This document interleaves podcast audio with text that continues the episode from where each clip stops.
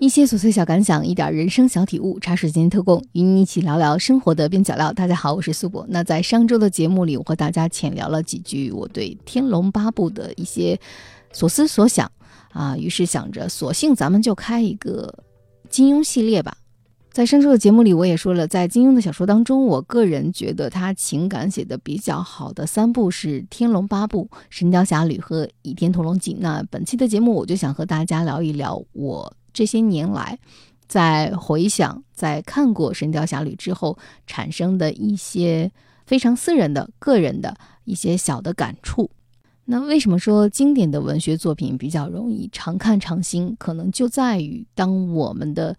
经历阅历变得丰富以后，当我们对人生的情感、对人性有了更深刻的把握之后，可能会对原作当中的一些人物，或者是原作当中当时所描述的人物之间的一些感情，产生新的判断和新的理解。那《神雕侠侣》呢？它是作家金庸创作的一个长篇的连载武侠小说，当时是于一九五九年到一九六一年期间连载于《明报》的长篇小说，然后共有四十回。它是《射雕三部曲》当中的承前启后的一部，前面有《射雕英雄传》，后面有《倚天屠龙记》。《射雕英雄传》所处的年代是在宋末元初，然后《倚天屠龙记》所处的时代是在元末明初。所以在《神雕侠侣》的这个阶段当中，他的小说的主要脉络是描写的作为杨康遗孤的杨过与他的师傅小龙女之间的爱情故事。在种种的磨难经历之后，杨过消除了对郭靖和黄蓉夫妇的误会，在家仇与国难之间做出了抉择，成为真正的侠之大者。《神雕侠侣》当中不可避免的也出现了一些传统的武侠小说当中的套路，也就是主人公的奇遇，他的武功师从何人，他于何处绝处逢生，以及他怎样成为一代大侠。我之所以认为《神雕侠侣》能够在金庸小说当中以写情的段位排在前三位，是因为我觉得虽然《神雕侠侣》没有像《天龙八部》那样塑造一个有情兼孽的情欲网络。但在《神雕侠侣》当中，他写对情的执着、对情的忠贞是写的极妙的。在故事的刚开始，通过李慕愁在陆家庄的这种寻仇，其实就已经揭示出了对情的执着和忠贞所带来的负面的影响。而整部剧当中，杨过对小龙女的一路追寻，小龙女对杨过的情根深重。以及十六年之约的种种深意，包括一见杨过误终生的诸多少女的各种选择，都很好的诠释了只叫人生死相许的情的重量、情的浓度、情的深意。我很喜欢《神雕侠侣》在修订版当中的结尾，在第四十回是这样写的：郭襄回过头来，见张君宝头上的伤口污渍汩汩流血，于是从怀中取出手帕替他包扎。张君宝好生感激，欲待出言相谢，却见郭襄眼中泪光盈盈，心下大是奇怪，不知他为什么伤心，道谢的言辞经此便说不出口。却听得杨过朗声说道：“今番良物，豪兴不浅，他日江湖相逢，再当杯酒言欢，咱们就此别过。”说着，袍袖一拂，携小龙女之手，与神雕并肩下山。其实明月在天，清风吹叶，树巅乌鸦鸦阿而鸣。郭襄再也忍耐不住，泪珠夺眶而出。正是秋风清，秋风明，落叶聚还散，寒鸦栖复惊。相思相见知何日？此时此夜难为情。在《神雕侠侣》的这个结尾里，通篇不写情根深重，却是字字深情。杨过的告别写得潇洒又简短，但在新修版的这段情节当中，金庸先是在郭襄帮张君宝包扎伤口时，添加了黄蓉询问绝远关于九阳真经的来历，接着又写了从潇湘子和尹克西两人身上搜不到经书的绝远师徒先行离去，然后才是杨过出声说要告别大伙儿，而且最重要的是，杨过说完，并不是直接头也不回的离去，而是走到众人面前，跟众人一一道别。这些情节的加入也并非是画蛇添足，而是凸显了杨过成为大侠之后，人到中年之后前后性格的一种转换。而对九阳真经的这段询问，可能也是为了更好的承接《倚天屠龙记》这部小说的开始。但我个人还是更喜欢原来修订版当中那个简洁的结尾，它让《神雕侠侣》这个故事变得更加意味悠长。相比较而言，《神雕侠侣》和《倚天屠龙记》的结尾都是一段归隐。张无忌是归隐，杨过也是归隐，但是杨过的这个归隐和张无忌的归隐是截然不同的两种给人的观感。就我自己而言，在我后来重新回想《神雕侠侣》整个故事的时候，我会觉得，看上去它整个的《神雕侠侣》像是一个爱情故事，一个师徒恋，讲述了十六年的生死之约。但是它其实藏得更深的是一种关于江湖的、关于历史的无可奈何的迭代和退潮。在这种迭代和退潮当中，即便是我拯救国家于水火的神雕大侠，我仍然选择了归隐、归田园兮这一条道路。从意气风发的投机少年，到断了臂膀、吃了苦，像郭靖一样救过襄阳百姓的大侠，杨过最终超越了自己的出身，归田园兮。我就觉得这种结尾更像一个中国的士大夫阶层的归隐。很奇怪，杨过其实他的出场，就像我说的，他是一个偷鸡少年。穆念慈好像在他十多岁的时候就已经去世了。从成长经历来看，他没有一个有过真正的像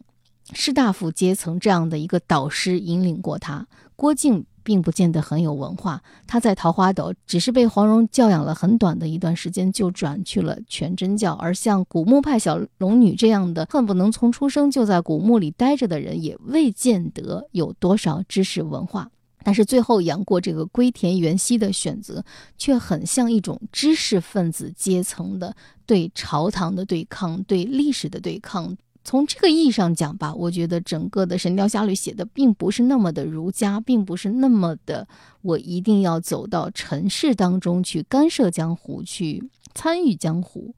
反而是一种我要抽离，我要离开这种儒家入世的思想。嗯，这可能某一定程度上是跟杨过在古墓派和全真派都有过教习的这种经历有关吧。更深一点来讲，和他断臂之后的这段奇遇也有关系。独孤求败本身就是一个隐士，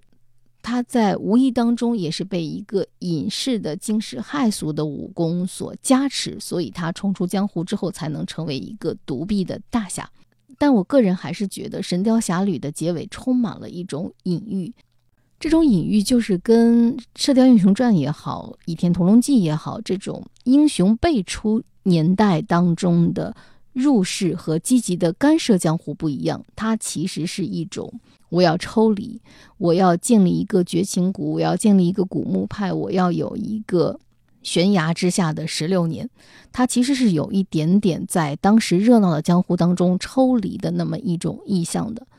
就是我要离世所居。当我不能对抗我的时代，当我参与过我的时代之后，我选择的就是离群所居，归田园去。我觉得这个还是跟《射雕英雄传》和《倚天屠龙记》并不是那么相似的一点。虽然他们是一个系列，但是在不同的历史时期，人们人物做出了不一样的选择。那我之所以说《神雕侠侣》是一个常看常新的小说，是因为我发现，当我自己站在不同的年龄阶段，我好像重新对《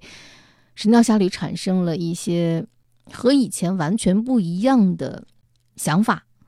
就比如说，我突然发现，在整个的《神雕侠侣》当中，当时不觉得有意思，但是在今天的年纪回看，却觉得那一段写的极好的片段。那个片段是什么时候呢？就是当杨过和小龙女因为一段误会错过，而杨过下山去寻她，重新遇上成年之后的陆无双的这一段。他当时是有心帮助陆无双，却非要在嘴上讨个便宜。少年心性刚从古墓里解放出来，也没能明白自己对小龙女的诸种深情，所以在遇上陆无双的时候，靠着一段打打闹闹，靠着各种机敏来帮助他逃离李莫愁。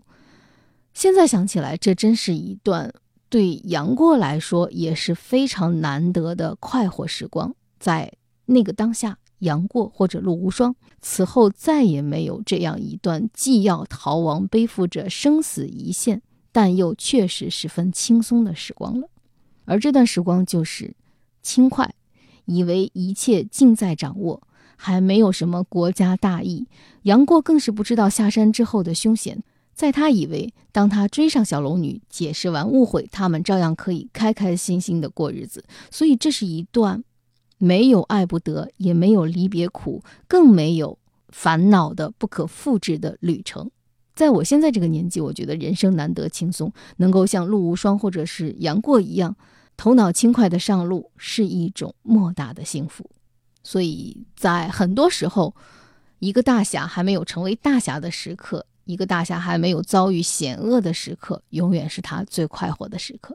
那说到《神雕侠侣》当中的情，我们不得不提到那句著名的一见杨过误终生。在众多与杨过有过纠葛的女孩子当中，我觉得幸运一点的，像耶律燕、完颜萍那样，可以照样的结婚生子，与杨过的小小纠葛只是过眼云烟。那重一点的、惨一点的，像公孙绿萼丢掉了性命。那还剩下三个女孩子，其实是颇为值得玩味的。程英和陆无双一直可以作为对照组来关照，而郭襄属于遇上他的时候时机已经不对了。这种遗憾可能就是一种生不逢时的遗憾。那说回到对照组的陆无双和程英，我觉得其实仔细想来还是蛮有意思的。程英可能比陆无双更为聪明聪慧一点。说起来，黄药师自命东邪，但他最后说的关门弟子却是一个中规中矩的，完全是照着大家闺秀而养成的这么一个老实持重的少女。仔细想想，程英身上到底有哪一点打动了黄药师，能够让黄药师收她为关门弟子呢？其实，关于这一段，在《神雕侠侣》当中琢磨并不太多。而程英一开始出场的时候，他和陆无双最大的不同就是陆无双还拥有一个相对而言比较完整的，爹爹也疼，母亲也爱的童年。他有一个可以说在我们今天用原生家庭的眼光来看比较完美的家庭，他只不过是家庭突遭变故，被李莫愁灭族灭家。那他的童年的养成的时候还是相对来说比较单纯的，所以说。正是因为有了这样的童年做基底，他在重逢杨过之后，才能拥有一个打闹玩笑相伴的旅程。那和陆无双不同的是，程英一出场就是一个孤女的形象，她是寄居在陆家庄的这么一个小少女，她是因为半块手帕的庇护，才没有丢掉性命。他一直是安静的、不起眼的，直到他再次出场的时候，直到他做粽子的时候，直到他写下“既见君子，云胡不喜”的时候，才能够被读者或者是观众了解到她是一个聪慧的女子。但是她的聪慧并不体现在这个段落，我反而认为她的聪慧体现在最后与杨过作别的那个段落里。在襄阳大战之后，杨过和小龙女避世而去。当时程英在规劝陆无双时说了这样一段话：“三妹，你瞧这些白云，聚了又散，散了又聚，人生离合，亦复如斯，你又何必烦恼？”这段话是十六年之后人到中年的程英所说。而当我自己也到了人到中年之后，再复看这段话，可能能够体会到其中的无奈深情。又洒脱，这种洒脱是要到人到中年之后才的确能有的洒脱。人生的情固然有执着的一面，但也有洒脱的一面。李莫愁之所以情根深重却又狠毒无比，就是因为没有放掉这种执着。而程英能够看透缘来缘去如白云聚散，是他的聪明，也是他的造化。而郭襄要到更多年之后，在开创峨眉派之时，才能够领悟到今天程英的这番心境。我觉得这就是金庸比较高明的地方。他在《神雕侠侣》里写了很多深情的不同形式，这种深情既包括小龙女在寒潭底苦等十六年，也包含着李莫愁爱你就要杀掉你全家的狠辣。还包含了程英这种写下“既见君子，云胡不喜”的字条又要撕掉，心系大哥、追踪大哥十六年却又放手洒脱的似有若无。我个人还是很喜欢程英这个人物的。在豆瓣上有一篇叫做《龙尘》的作者在二零一八年写下的文章，这篇文章的题目叫做。程英做粽子时就输了，是一篇写程英写的非常好的解读，在这里我想分享给大家。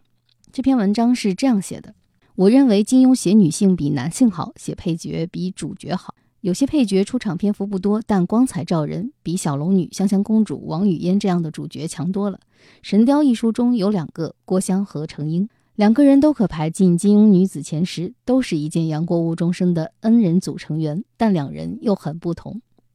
郭襄少女心事初萌，遇到的是已经成熟中年的杨过；豆蔻枝头的萝莉迷上事业有成的大叔，多半是大叔的问题。杨过送了他三件生日礼物：两千名蒙军的姓名，回蒙军的粮草与火药，揭穿假扮何时我的霍都。这好像都很难得，但于杨大侠而言，差不多就是马爸爸送出一个亿的小目标。但郭襄这样的少女自然抵挡不了这样的魅力。等他人到中年，也许能悟到这一点时，再回首已是百年身。他遇到杨过时十六岁，杨过三十六岁，小龙女四十岁。他大彻大悟时四十岁，等他到了小龙女当年的年纪，也许才能勘破这一关。程婴不同。他遇到杨过时，两人正是少男少女。所谓桃之夭夭，烁烁其华。他对杨过是情之所以起，意之所终，清清楚楚。他一遍遍的在纸上写“既见君子，云胡不喜”，写了又撕，撕了又写。因为他是内敛的，不愿意公开表露心意。但他再聪明，再内敛，再谦和，再克制，动了情的人总会露出端倪。下面这个细节，我是重读时才注意到，令人心动又心痛。杨过想吃粽子，程婴包给他吃，做了猪油豆沙和火腿鲜肉两种。这么做没什么毛病，不管杨过是南方人还是北方人，已经将甜咸之争提前消弭于无形。杨过一面吃一面喝彩不迭。那少女叹了口气，说道：“你真聪明，终于猜出了我的身世。”杨过心下奇怪道：“我没有猜啊，怎么就猜出你的身世？”但口中却说：“你怎知道？”那少女道。我家乡江南，粽子天下驰名。你不说旁的，偏偏要吃粽子。杨过不过是随口说要吃粽子，而程英的逻辑是，他对我有意思，认真琢磨过我了，所以猜出了我的家乡。有情人用情深处难免如此，将意中人的一举一动都当作是针对自己，对方笑是对自己笑，嗔亦是对自己嗔，即便是说句话，也是有特别含义的。聪慧如程英，亦不可避免。杨过与程英是两个聪明人，聪明人之间的对话只言片语，点到即止就够了。但也正因为如此，不能给对方留下误解的空间。以程英之含蓄，杨句这句“你怎知道”，就是向程英确认自己猜出了他的家乡。虽然没有定情那么重，但给了程英一份欣喜的理由和希望，也伤他重了一分。两情相悦固然是好，但若非如此，先动情的那个就输了。程婴端庄从容，却也谨慎面薄，不像陆无双一样能和杨过戏服傻蛋的乱叫。到了如此地步，他与杨过或真或假、半真半假、有意无意的过了两招，在杨过面前完全处于下风。杨过不过是调笑了两回，他却两回都当真了。更完整的全文，建议大家可以在豆瓣上搜索龙晨写的《程婴做粽子时就输了》。但他的这段解读更加契合了我对程婴的怜爱。先动情的那个人总是输了，但好在他在《神雕侠侣》的结尾时，他的放手比陆无双、比郭襄都要达观又洒脱，在我看来不失为一个很好的结局。其实你回想一下《神雕侠侣》的结尾，明明杨过和小龙女已经重逢，明明是相携爱侣归隐江湖，为什么最后的一句话却是“相思相见知何日，此时此夜难为情”呢？在有情人的背后，总是有伤心的人，这就是《神雕侠侣》写情最高妙的地方吧。那当然，我对《神雕侠侣》的这些看法，都是一些非常浅的理解。也非常欢迎大家能够通过微博、爱发电、喜马拉雅或者是小宇宙和苹果播客和我留言互动。那我也想听听大家对《神雕侠侣》有什么样的看法？像金庸这样的武侠，在今天还有年轻人去看吗？啊，这是我很想知道的答案。那今天的节目就到这里，茶水间特供，与你一起对抗生活的枯燥与无聊。我是苏博，咱们下期见。